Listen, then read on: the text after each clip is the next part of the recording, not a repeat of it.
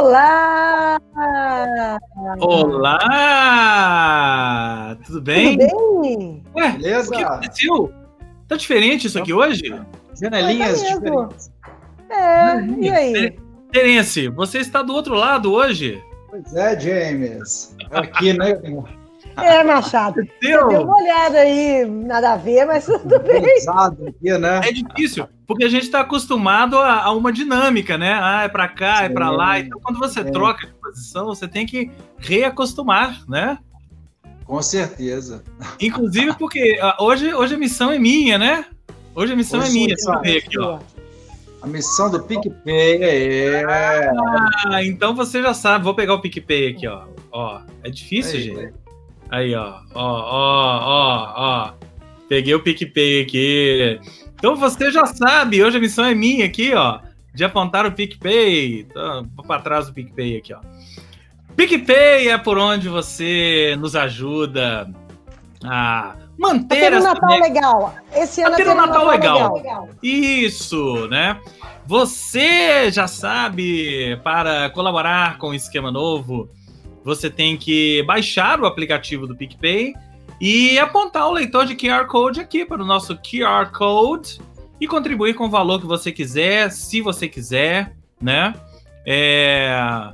Na verdade, eu coloquei tudo errado lá embaixo hoje. Já estou até dando o nosso serviço, né? Que era é, para entrar é. no final, mas é porque Exato, esse aqui que tem que entrar, ó. A gente não quer só dinheiro, a gente quer dinheiro e felicidade e pagar as contas. Acesse o nosso QR Code e contribua com o que puder e nos faça feliz. Mas se você não puder, também não precisa, porque a gente vai continuar fazendo isso aqui. Hoje, hoje temos, além dessa novidade da troca aqui, né? A novidade do programa hoje é que ele está gravado, né, gente? É verdade. É, hoje não estamos ao vivo aqui, então hoje não, não estaremos lendo os comentários de vocês. É, ah, é. Vocês podem comentar, tá? Vocês podem comentar aí embaixo, deixa os comentários que a gente responde depois. Mas hoje o programa é gravado, porque, gente, o fim de ano tá bombando, hein? Nós estamos cheios de. Mas agradecemos a, a participação mesmo. Gente, tá dando um eco meu aí em alguém. Tá dando eco?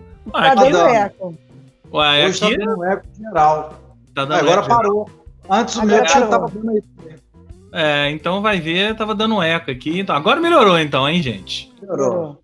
É ao vivo, é gravado ao vivo, gente. Então a gente vai corrigindo no ar, certo? Certo. Então a gente começa com o quê? Com, com o Fernando Ribeiro e sua dica, e suas dicas? Na, na, verdade, na verdade, eu quero antes é, é, agradecer um recebidos hum. desse livro aqui, ó.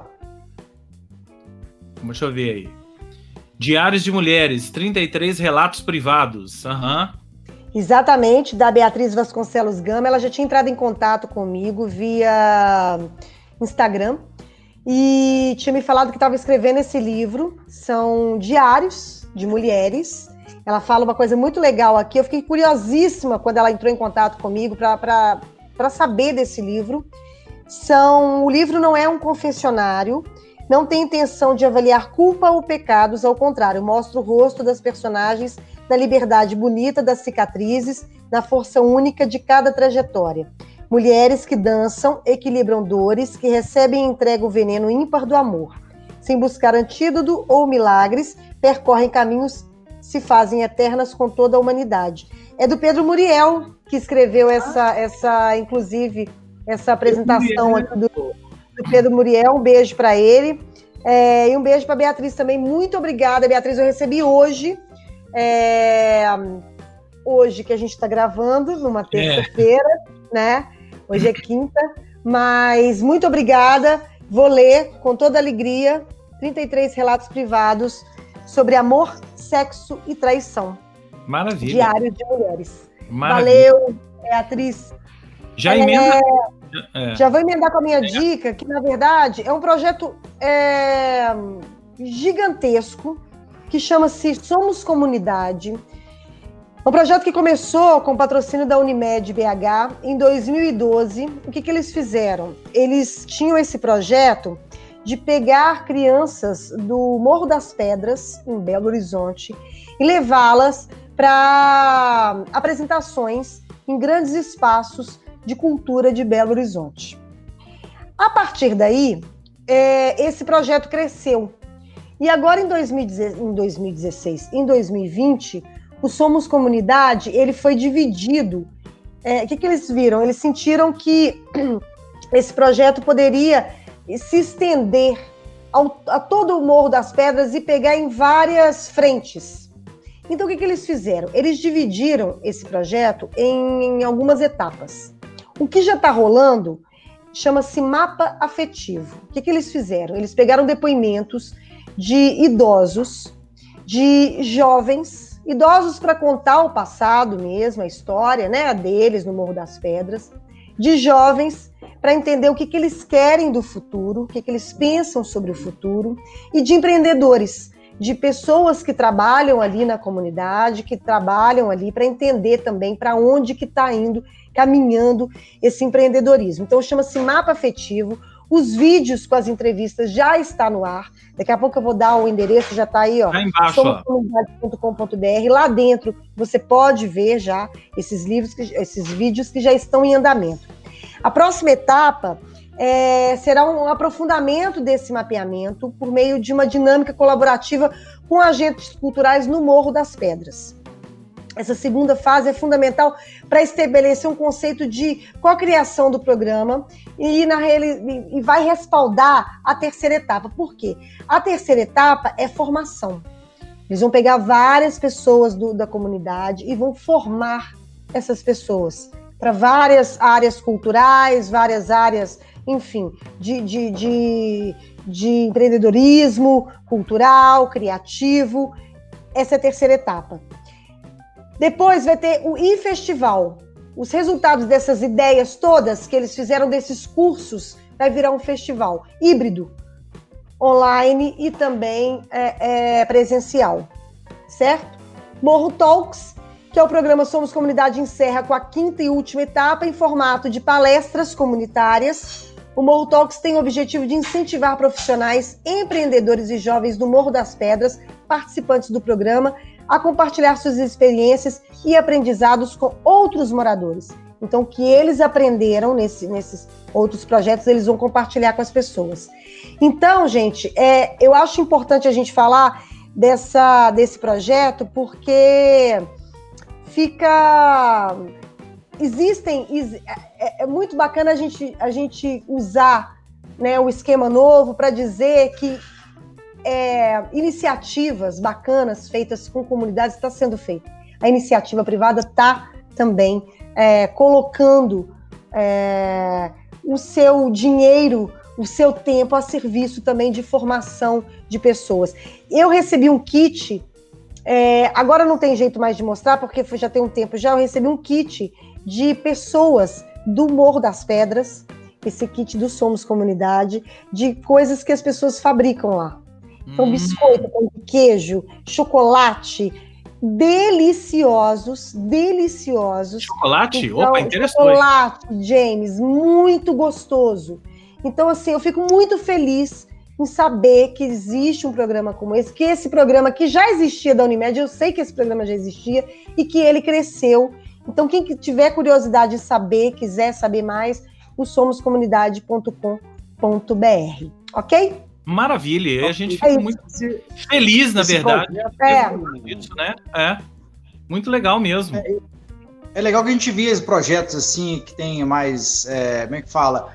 Tinha mais apelo midiático, né? Saindo geralmente lá do Rio de Janeiro, é, como a gente já teve o Afro Reggae, né? Isso. É, e tentando divulgação de coisas assim de BH, né? Então é. agora vão enfim, e o mais legal que eu acho. Pintando várias coisas legais, iniciativas bacanas daqui que vão rendendo e já, já começando a construir uma história mesmo. Né? É. E eu acho muito legal esse, essa história desse projeto. É, eu falei muito ampassando, assim, ele é muito mais, mais né, robusto, amplo. Muito mais amplo. É você pegar uma comunidade e você fazer essa formação completa, né? Sim. Você valorizar o empreendedor, você valorizar o jovem, você valorizar o idoso, pegar todo mundo ali, né? Formar e incentivar eu acho que tem que ter mais iniciativas como essa mesmo, né? Parabéns, parabéns aqui, para, parabéns aos envolvidos, né? Parabéns aos parabéns envolvidos, aos envolvidos que parabéns. é a ideia da, da é um projeto do, da Unimed BH produzido pela Coreto Cultural. Legal, muito bom. Tá aí, ó, vou botar de novo aqui, ó, somos comunidade .com.br. Entrem lá para vocês conhecerem tudo, tudo que a Fernanda falou e muito mais, certo? Os vídeos, tem que ver os vídeos, gente. É. Os depoimentos são maravilhosos. Isso. Maravilhosos. Vejam. Maravilha. Terence Machado, você vai começar com um trailer, não é isso? Vamos, vamos ver o trailer. trailer, então? Vamos ver o trailer? É, é, é curtinho, inclusive. 30 segundos, hein? Vamos lá. Mesmo que o nosso amor seja de outra galáxia, mesmo que ainda não caiba na atmosfera da Terra. Fico achando todo dia é um novo aniversário, todo dia é um Réveillon, todo, né? Galáxia para poder transformar energia em matéria.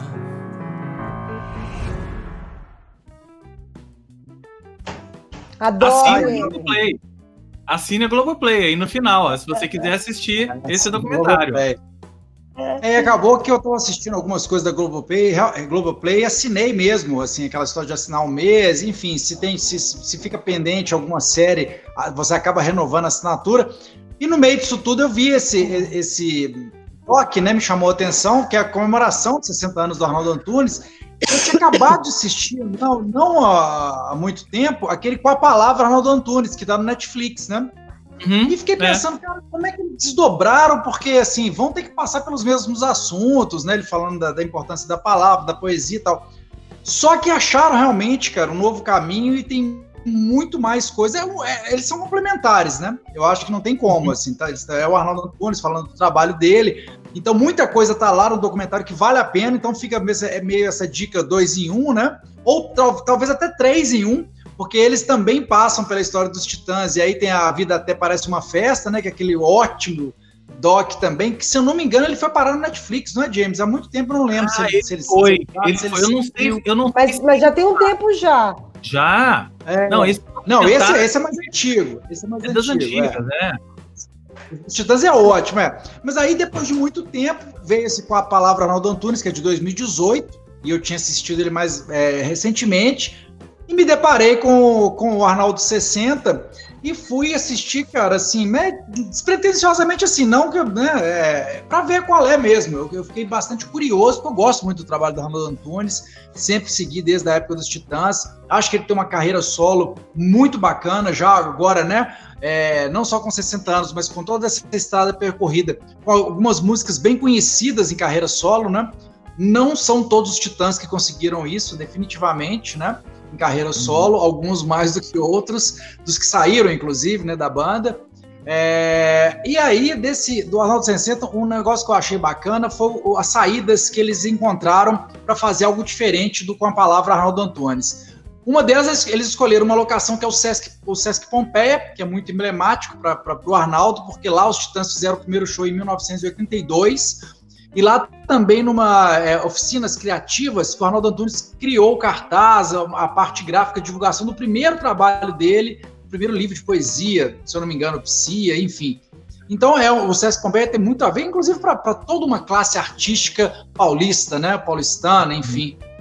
Sesc Pompeia é muito importante pela choperia, pelo teatro, milhões de coisas lá, né? Já, já, já aconteceram de importante da cultura brasileira, é, tipo, passaram pelo Sesc. Bom, aí a, a, a, a, entrevista dele foi dada lá no Sesc, foi dada por Pedro Bial.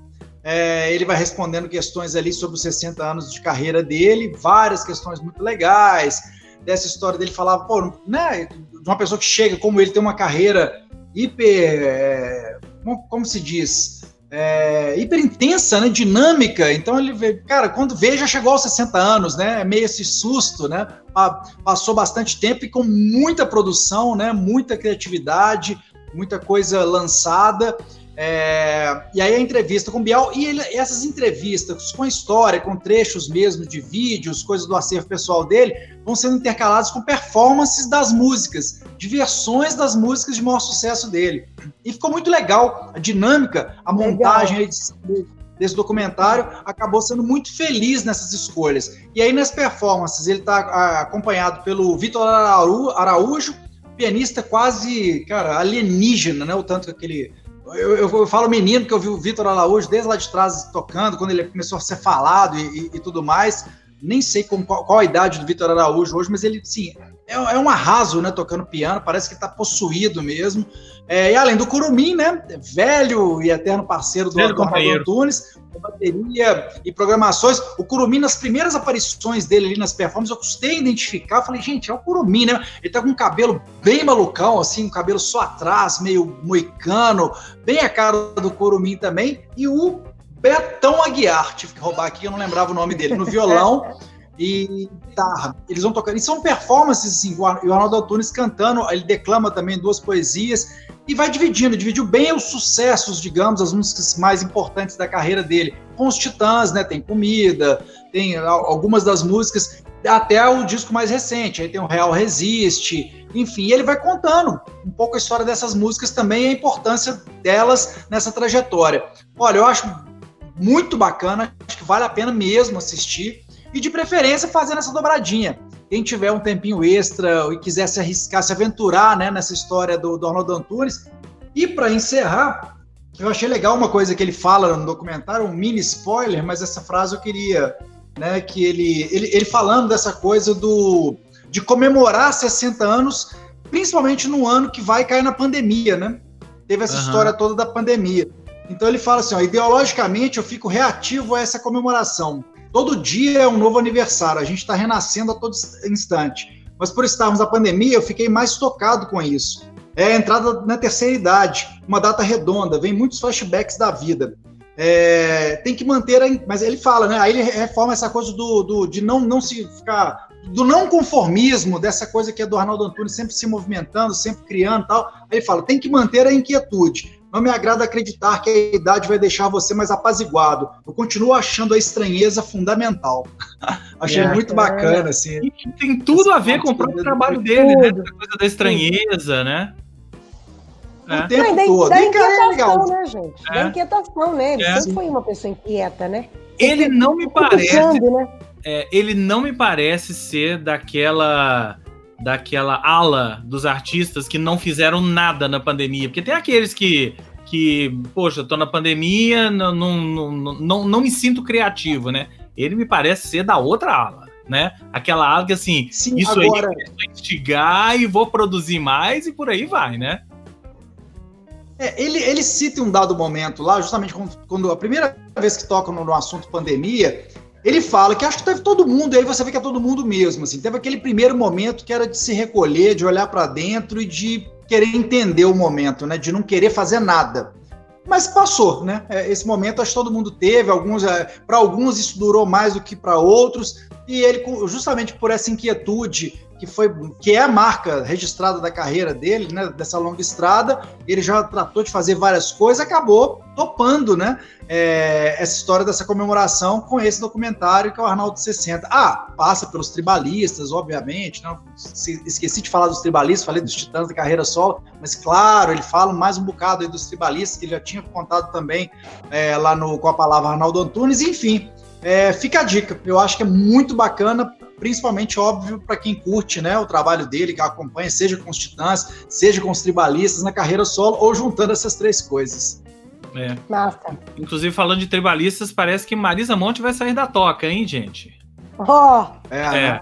Vai, eu li em algum lugar que ela tá preparando disco novo, tudo assim, né? Gente, a é. pandemia é isso, né? Ativou, ativou as criatividades de muita gente. A galera tá com tempo, né, gente? É, tá, tá todo mundo com tempo. não tem turnê para tá fazer, tá né? É, isso aí. É. Gente, aliás, aliás, sobre isso, um parênteses, recomendo, quem lê inglês, claro, né? A Rolling Stone americana tá fazendo uma série de músicos entrevistam músicos.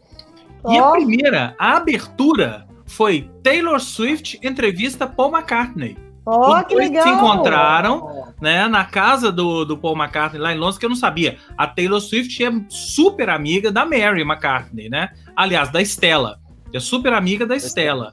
E aí ela estava em Londres e a Rolling Stone fez a proposta. E aí, assim, os dois sentados numa sala conversando sobre isso sobre música, como que é você produzir, como que é o seu processo de composição, a Taylor Swift falando do processo dela lá do folklore e o Paul McCartney já contando do processo dele lá do, do disco novo que vem aí, o McCartney 3, né? E a Mary McCartney, tudo em família, gente. A Mary McCartney fazendo as fotos todas, né? Legal. É, Estela lá, isso foi. É, o Paul McCartney passou a pandemia na casa da Mary, com a família dela, né? E o estúdio Ui, dele ficava perto, então, né? Vou lá pro estúdio. Ele e mais duas pessoas só fizeram o disco inteiro, o McCartney 3. Quer dizer, ele gravou tudo. Tá beirinha, e aí ele né? tinha mais um engenheiro tá e um técnico. Hã? É, eu falei que o disco tá na beirinha para ser lançado, né? Ah, daqui a duas semanas que sai, McCartney 3. E aí, a gente legal. vai falar aqui. A gente vai falar aqui. Daqui a duas semanas a gente Com fala certeza. sobre ele aqui. Né? Mas agora eu vou falar de um de filme. Hã? A única Estela que, que tá minha amiga íntima na, durante a pandemia é Estela Artois. É, é essa aí, né? É, todos sabia. Nós. Sabia. Estela Artois. Mas, mas carinhosamente chamada de Estelinha.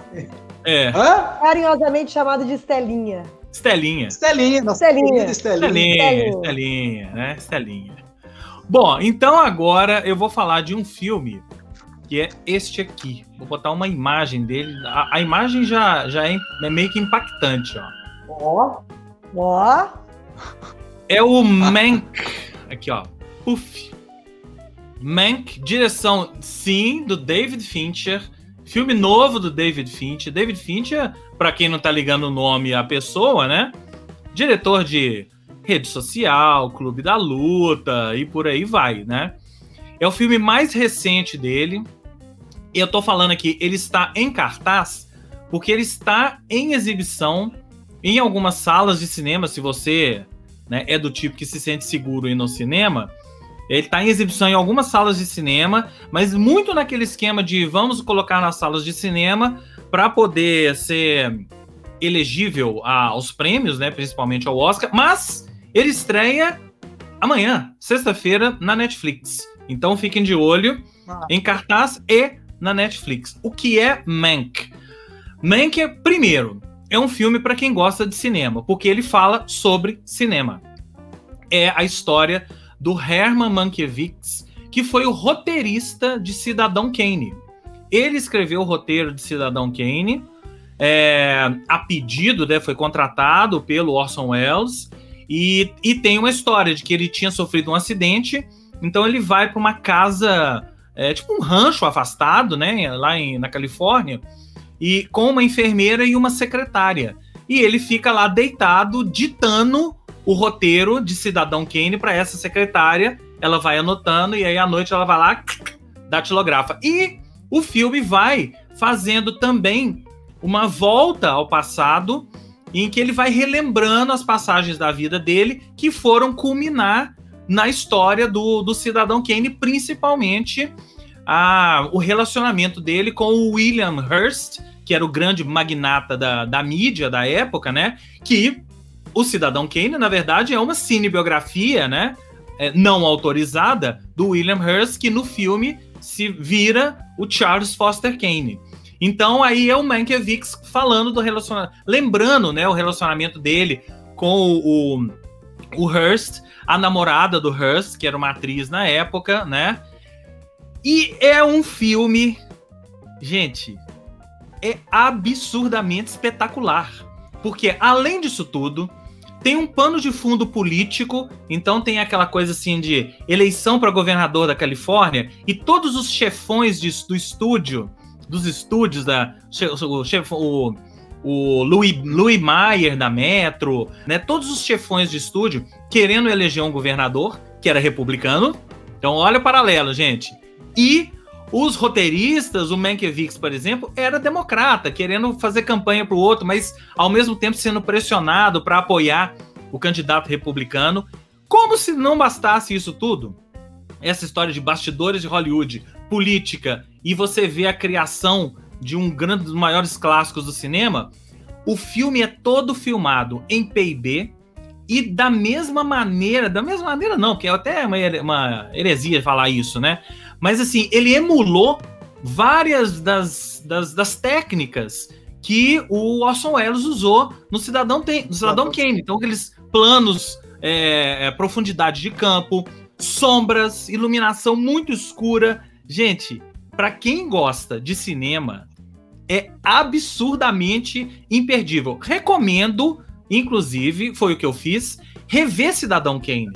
Eu revi o Cidadão Kane e depois eu fui ao cinema assistir o Mac. Se você tiver a oportunidade e conseguir né? E se sentir seguro, é um filme para ver no cinema, gente. É óbvio. É um filme para ver no cinema, telão, quanto maior a tela, melhor, porque você vai ver todas essas nuances. E é legal que o filme, assim, hoje em dia, filma-se tudo em digital, mas ele sujou o filme. Então o filme realmente parece que é um filme da década de 40, com aquelas ranhuras e tal. É, in, é, é olha, talvez seja o melhor filme do David Fincher. E nós estamos falando de um cara que fez a rede social, fez Clube da Luta e por aí vai. Talvez seja Agora, o melhor filme dele. Uma coisa que você está falando aí é, é, bem interessante. Talvez o filme fique mais interessante se você ver Cidadão Kane. Porque é. quem não viu, eu acho que não tem, não tem muito sentido.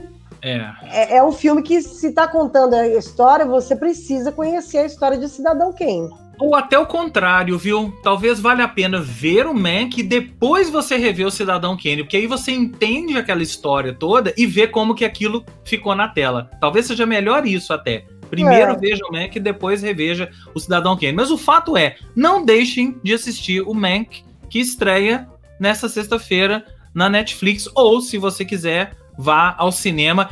Já é, desde já, o candidato forte ao Oscar 2021. Isso não sou eu que estou falando, não, tá? Todos os críticos que já assistiram já estão apontando ele como o candidato mais forte ao Oscar de 2001, pelo menos dos filmes que já estrearam, né? Então é okay. isso. Mank okay. de David Fincher, certo? Certo. Mais Ótimo. dicas, então? Mais dicas. Eu vou falar de Rosa e Momo. Gente, Sofia Loren, né? Sofia Loren, uma das atrizes mais maravilhosas da vida, 86 anos, voltou esplendorosa, esplendorosa, nesse filme italiano dirigido pelo seu filho, Eduardo Ponte. Eduardo Ponte. Eduardo. Eduardo Ponte. E Rosimomo conta a história de uma. Eu não vou me, me delongar demais, mas assim, é, conta a história, ela faz uma, uma sobrevivente do Holocausto que dirige uma instituição para crianças. Crianças. E aí ela, ela nesse meio tempo, é, Momo, que é um menino muçulmano é, senegalês, acho que, é, acho que é, senegal, é, senegalês. É senegalês. Ele, ele rouba, enfim, e, e, acaba nessa instituição. Aquele começo conturbado, aquela coisa dela meio fria, aquela coisa dela meio, né? Os dois vão acabar se, se ligando afetuosamente. E é uma história linda, numa locação maravilhosa. E uma curiosidade de Rosimond é o seguinte: é baseado no, numa obra, é um, num, livro, num livro francês que se passa em Paris.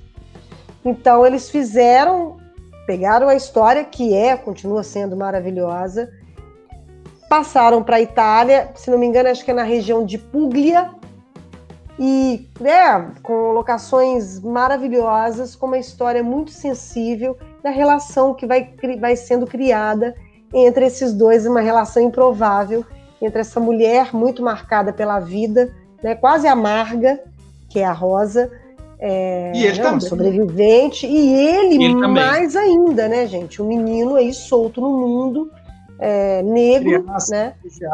Criança ali no meio, né? Um, um, um, fugitivo, né? Do, do mundo, né? Tá ali e acaba sendo criando laços entre os dois que é muito é muito bonito é muito bonito então fica a dica aí Rosa Eu gostei muito na Netflix E é. também eu acho que mais do que tudo isso, mais do que a história, mais do que, né? Que a história entre uma pessoa, entre uma senhora com uma criança, com, com, com o passado é, conturbado, não é novidade, né?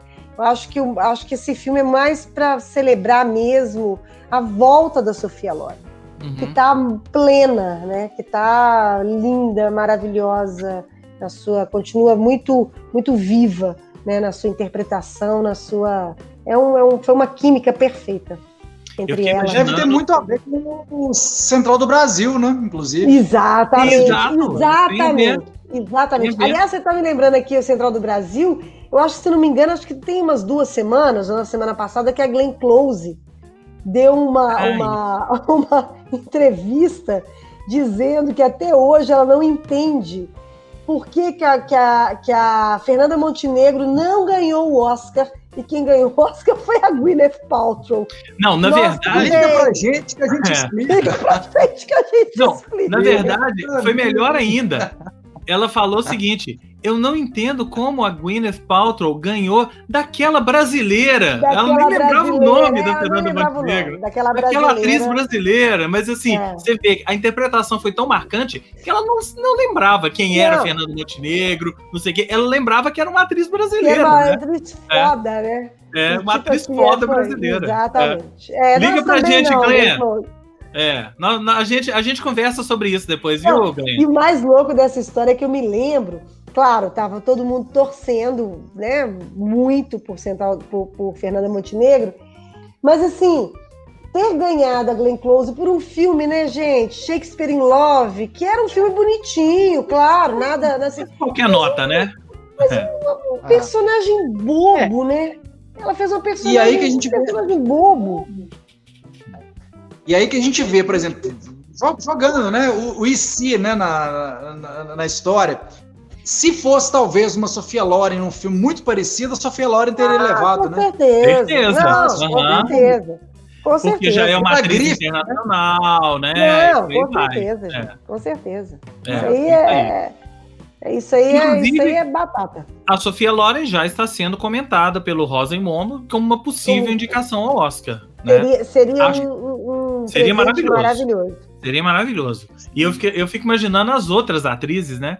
Imaginando as outras quatro indicadas ali, vendo Sofia Loren indicada com elas ali, né? Que coisa, gente, a mesma sensação que a galera tem quando é indicada com a, pela. Com, com Mary Streep. Com Mary Streep. É, pois é. é. tipo, tipo pô, assim. vou ganhar da Mary Streep? É. é. Né? Pois é. É isso. Então é isso, é, Tereza Machado. É aquela categoria, né, que podia já virar. A, e o Oscar Mary Streep vai para. É, né? É. Isso. Ó concurso, né? Ó concurso. Várias piadas né? já, falaram, já foram feitas é. em relação a isso, né?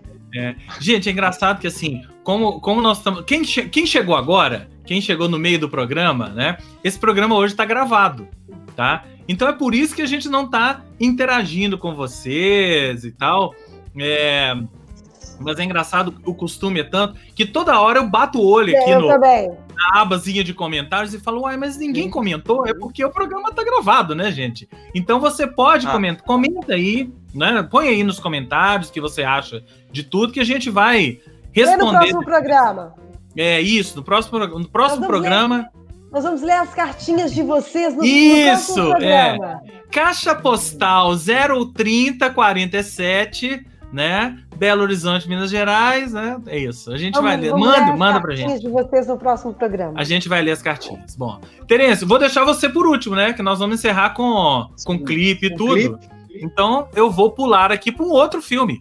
Hoje, hoje é filmes Netflix, hein? Estamos hoje só filmes e Netflix. Que o outro que eu vou falar é esse aqui, ó. Cadê? Não vai entrar? Já entrou, ah, Ah, ah porque para mim não entrou. Ah, agora entrou. Agora entrou. Esse Hillbilly Elegy, ou Era Uma Vez Um Sonho, direção do Ron Howard, que já está Uau. no Netflix, né? É a história verídica, né, baseado num romance de um cara chamado J.D. Vance, que é um cara que esse romance ficou muito famoso nos Estados Unidos, vendeu, foi best-seller lá para 2015, 2016, e a história da família dele. Então, desde criança, né? Aí nós temos A Glenn Close, que acabamos de falar na Sim. foto, né? É. Irreconhecível, né? Se eu não falar que é Glenn Close, é difícil a gente, a gente saber que é ela, né? E temos a Amy Adams, a que fazem o papel da mãe e da avó do J.D. Vance. Inclusive, os nomes são reais, ele usa o nome dele mesmo, J.D. é o personagem. E é uma família ali do interior do Kentucky, toda problemática. Toda problemática. Então, assim, a avó, a Glenn Close. Toda errada. É. é to, a, a famosa, a gente, igual a gente fala, a família toda cagada, né? Toda cagada. Toda cagada.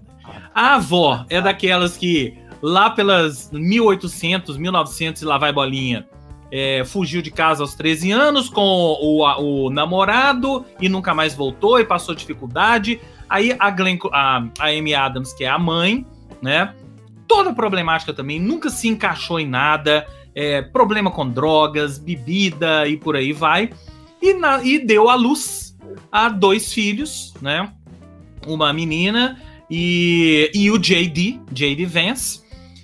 E ele meio que sai um pouco desse núcleo familiar, né? Porque a família, assim, além de ser a família toda cagada, né? É uma família pobre, que nunca estudou, nunca teve acesso a nada, né? E ele sai um pouco disso e consegue estudar direito em Yale, que é uma das universidades mais conceituadas americanas, né? Mas ao mesmo tempo tem o seio familiar e o passado que fica que fica puxando, né? E aí ele tem que voltar por um motivo que eu não vou falar aqui qual é. Ele volta lá para casa, né? Reencontra com a mãe, com a avó e vem as lembranças todas. Falando assim, você fala assim, que maravilha, mais naqueles dramas familiares que eu adoro. Mas eu achei fraco. Aí que tá. Eu, eu achei que assim, quando eu comecei a ver esse filme, porra, Glenn Close, Amy Adams, essa história. É filme Oscar bait, né? É o filme feito pro Oscar. Mas no final das contas, o, o Ron Howard, e eu acho que é muito culpa dele, né? Muito culpa dele de não aprofundou os personagens. Né? Então você fica querendo saber mais daquelas relações ali dos personagens, até para entender as situações. Ele não aprofunda os personagens, fica tudo num nível superficial e no final das contas, vira um, o filme vira um grande veículo para Amy Adams brilhar. Então aí ela dá um show, né? Porque ela é uma grande atriz, então ela é cheia de caras e bocas e não sei o quê. A Glenn Close menos, né? Glenn Close menos, mas tá bem no filme também. Mas no final das contas, sabe quando acaba o filme, você fala assim, ok, e daí? É, e daí? Entendeu? Então, assim, eu achei que poderia ter rendido mais. Hã? Vai pro fim da fila. É, é, eu achei que podia ter rendido mais. Eu coloquei ele aqui até por essa dica, dar essa dica, porque tem gente que gosta de dramas familiares. E pode ser que você aí goste, né? E até porque, gente, a essa altura do campeonato, todo filme que estrear, ele tá ali na corrida do Oscar. Então pode saber que a Amy Adams vão, e a Glenn Close vão estar tá ali na corrida do Oscar. Não sei se elas serão indicadas a melhor atriz, melhor atriz coadjuvante, mas elas estão ali na corrida do Oscar. Se vocês querem a minha aposta, a Amy Adams eu acho que pode ser indicada, a Glenn Close não. E eu não acho que o filme vai, não acho que o Ron Howard vai. Talvez seja um daqueles filmes que vão passar para a história como o filme de uma atriz. Então é, é, o filme da, da Amy Adams. E a Amy Adams é uma grande atriz. Todo filme que ela que ela é. trabalha, a gente presta atenção, é. porque ela sempre oferece alguma coisa a mais. Mas no final das contas, esse filme o que o filme oferece a mais é a Amy Adams e só ela. Então o resto, assim, é a história que passa, terminou, desligou ali, e é ok, é tchau e benção. É. Depois dessa, até porque é o seguinte, né? O, o Brasil inteiro vi, vive tá e sofre um drama familiar, né? Então acho que a gente pode pular, né? É. Não é? Chega! Um drama. Não. Um, um grande. Vivemos um familiar. grande drama familiar, não é isso? É. Chega de todos. dramas familiares. De proporções bíblicas. Nossa, é. que isso? De né? proporções bíblicas. Proporções bíblicas. tá dando eco aí. Tá dando eco? Aqui para oh. mim não tá dando, não. Para você aí tá dando eco? Para você? Você? Tá dando eco? Você, você. Conta pra gente aí nos comentários se tá dando eco. Aqui a gente trata até o, o problema técnico como uma virtude. Né? Conte pra gente se Conte tá dando eco, né? Mas agora a gente vai falar de música, então não pode dar eco, não. Vamos encerrar é. o programa em alto, em alto estilo. Em alto estilo. E agora, ah. voltando para Minas Gerais, certo, Terence Machado? Isso. Somos do ouro, Banda nova. somos Minas Gerais. Banda nova. Banda nova, banda nova de nosso amigo, conhecido, etc e tal, Robertinho Brant, né? O Robertinho Brant, que vem daquele disco muito legal, né, em homenagem ao tio Fernando Brant, o Vendedor de uhum. Sonhos, onde ele compilou ali várias canções com vários músicos participando desse trabalho. Coloquei aqui já, tá, contra... já... Eu já coloquei aqui a contracapa do disco, hein, para vocês verem é, Robertinho é. Brant aí, ó. Né? De óculos mais azulado, a lente azulada ali, né? Canto direito, superior direito. Ó. É, agora a capa. Agora a capa. E a banda é essa, Sweet Psychedelics, eles, eles lançaram na sexta-feira da semana passada esse disco em todas as plataformas digitais pela Sony Music Internacional. E é uma banda mesmo que é, já, já cruzou fronteiras de saída, porque tem como cantora a Eugênia Meli Castro, né? Que teve uma trajetória, já teve, enfim, tem uma longa carreira e um, um longo vínculo com o Brasil e com músicos brasileiros, já dividiu o palco com Milton Nascimento, já, já enfim, é, conhece de longa data o Wagner Tiso, que participa desse disco. O Wagner Tiso é que fez os, os arranjos, as orquestrações desse disco de estreia do Sweet Psychedelics. O disco então, é, é, é, uma onda mesmo, que embarca nessa psicodelia, né, doce, como o próprio nome da banda diz e, e entrega, e mas numa onda baladeira, cara. É, é, uma onda muito legal. Eu entrevistei o trio, a banda é um quinteto, na verdade, e eu entrevistei a Eugênia, o Tchakov e o Robertinho pro alto-falante. E falamos disso, assim, me remete muito àquela onda Beatles mais Strawberry Fields, uma coisa mais, sabe? Legal. Tipo, é, bem, bem cinematográfica, inclusive. Eles falam disso no release da banda. A banda tem esse viés, assim, uma música que se encaixaria muito bem em trilhas sonoras de séries, de filmes e muito bem produzido, né? O Robertinho há tempos tem atuado mais como produtor do que músico propriamente dito, né? Olha é, eles aí. O quinteto. É. O quinteto que, olha, é o Robertinho Brant, violão, produção musical e músicas, né? Ele participa das composições. O Marcelo Sarkis, voz, vocal e letras. Rick Freiner, bateria e percussão. Rick Freiner, que é baterista do Erasmo Carlos, da banda do Erasmo Carlos. O Tchakov, né?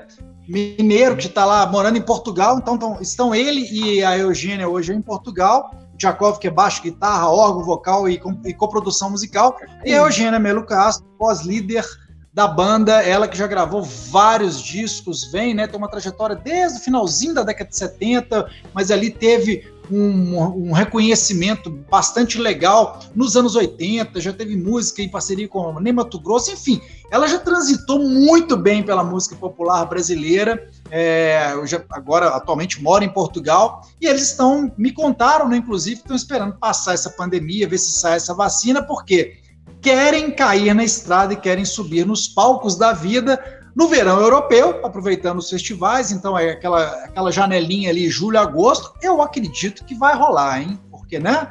Pelo é. andar da carruagem das vacinas agora, sabemos, vindo todas ao mesmo tempo. Hã? Não sabemos. É, não sabemos, mas assim, não, não tá podemos fazer isso, né? Machado. Como diz, os, como diz o meme da galera, tipo assim, tem que mostrar o, o trailer antes de 2021 pra gente é. entrar nele. É, é. é o trailer antes. É. Sim, sim. Sim. Inclusive, se a gente tivesse visto o trailer de 2020, não tinha entrado, não, hein? Nossa. É? Essa mania é. de ficar lá fora comprando pipoca e entrar quando o filme começou? É isso né? aí. É. é. Brincadeira, né? Bom, mas é isso. Aí eles lançaram o disco, então, nas plataformas digitais. Vem em formato físico no início do ano que vem. Isso eles já anunciaram, então deve sair o disco em LP, em CD também, né? Eles, eles vão lançar nos formatos físicos. Preferiram já soltar. Esse disco era para ter sido lançado em agosto, por conta da pandemia, eles seguraram um pouco mais. E aí vem esse primeiro clipe. A gente vai encerrar o programa de hoje com o clipe de Snake, né? Que é o primeiro single e primeiro clipe que eles eles estão lançando para divulgar esse disco. Então é isso, uma banda mineira com ecos internacionais, né? Feitas feita para circular bastante no, no, exterior aí, e se tudo der certo, é isso. Vão ter aí pela frente o verão europeu no ano, no ano que vem, e depois aí já podem vir para cá, né? Que a ideia deles é justamente fazerem lá primeiro, o, o verão europeu no meio, no meio do ano que vem, para depois virem para o Brasil e tal. Ah, e a banda foi toda formada no Estúdio Verde, no estúdio onde Robertinho produz uma maior parte do, né, todos os trabalhos dele, na verdade, né, para os trabalhos dele que ele assina, que ele fez como esse disco do Fernando Brant, que ele faz para outros artistas, né, que ele trabalha realmente como produtor para cantores, enfim, intérpretes, coisa e tal. É, eles se encontraram, a Eugênia estava com material ali, estava é, mexendo em algumas músicas, pensando em um disco dela, e aí eles foram ouvindo aquela, aquela, aquelas músicas e veio esse, esse clique, né, esse, é, essa faísca de, quem sabe, por que não montar uma banda, né? E uma banda essa banda que eu acho que pode dar... Né? Uma banda Oi? de sons psicodélicos, né? Uma banda de sons psicodélicos. Vocês vão ver daqui a pouco. É super consistente, bacanérrimo o som deles. Sim, e muito bem, volta a reforçar no trabalho do Robertinho, não porque eu conheço de, de longa, longa data e tal, mas que realmente foi um trabalho primoroso, uma produção muito bacana dele. E é isso, coloquem o fone e ouçam depois, contem pra gente se gostaram ou não. Isso aí. É isso Nós aí. Manda uma enterrar. cartinha pra gente. Manda uma cartinha que a gente lê. Isso, manda, uma cartinha, cartinha pra nossa caixa postal, tá? manda para nossa caixa postal. Então, antes da gente encerrar o, o nosso esquema novo, lembrando aqui, ó, para você seguir a gente, né? Toda semana a gente fala isso, né? É, o site ele vai mudar, tá, gente? Em 2021 vai ser outro site do esquema novo. Segue a gente aí nos, nas redes sociais e tal, para você ficar por dentro da nossa programação, do que a gente faz, principalmente YouTube e Instagram, né? É, e eu não falei no início, voltando aqui ao nosso querido. Cadê? Cadê? Nosso querido PicPay. É, PicPay. Se você. Aquela velha história, né? Se você tá. É, se você tá só no celular aí, quer contribuir, você pode acessar o link, né, gente? É o abre.ai barra PicPay esquema. Repetindo para você que está nos ouvindo no podcast. abre.ai barra PicPay esquema, certo? Certo. Certo. É, o James, eu fiquei, vou dar, dar uma notícia que eu li, eu achei curiosa esses dias. É o tipo o cara que tá curtindo a fortuna indo na padaria, né? Curtindo milhões de libras e tal. Eu, eu tava lendo esses dias, cara, o cara que tá assim, cada vez mais milionário e não tendo o que fazer com tanto dinheiro é o John Deacon do Queen, cara. Ah, é, né? Você, você viu essa notícia? Ele, ele já não, é a décima quinta. Não. Ele ultrapassou o Dave Gilmour do Pink Floyd e muito por conta do Bohemian Rhapsody, do filme do Queen, e todo esse revival que o filme provocou e tal, e que tudo pelo, pelo um acerto contratual, tanto essa história do filme, do Queen excursionar sem ele, isso eu não sabia, ele ganha, né? excursionar é. com a Ada Lambert e tal, ele tem que endossar, cara, ele tem que assinar embaixo, ver quanto uhum. que vem pro bolso, e o que dizem é isso, cara, que hoje ele é um cara Hoje, sim, bem antes da pandemia, tá? Não tô falando por causa da pandemia, não. O que dizem é que, que ele virou aquele inglês o mais pacato possível, que ia de chinelos para padaria, fazer compras e voltava para casa. Uma fortuna que só, acho que só, só esse último ano cresceu 10 milhões assim de libras, tá? Então, muita gente ainda vai aproveitar esse dinheiro mais que o John Deacon. Maravilhoso. Cert, certíssimo, né? Então é isso, gente. Vamos nessa? Que tá Vamos bom aberta? Então, ó, fiquem aí com Sweet Psychedelics e a gente volta na semana que vem, ao vivo, gravado. Você vai saber ao longo da próxima semana. Saberemos ao longo da próxima semana e a gente avisa vocês, ok? Avisamos. Então vamos lá. Ó. Beijo. Beijos, abraços, até semana que vem. Bye bye.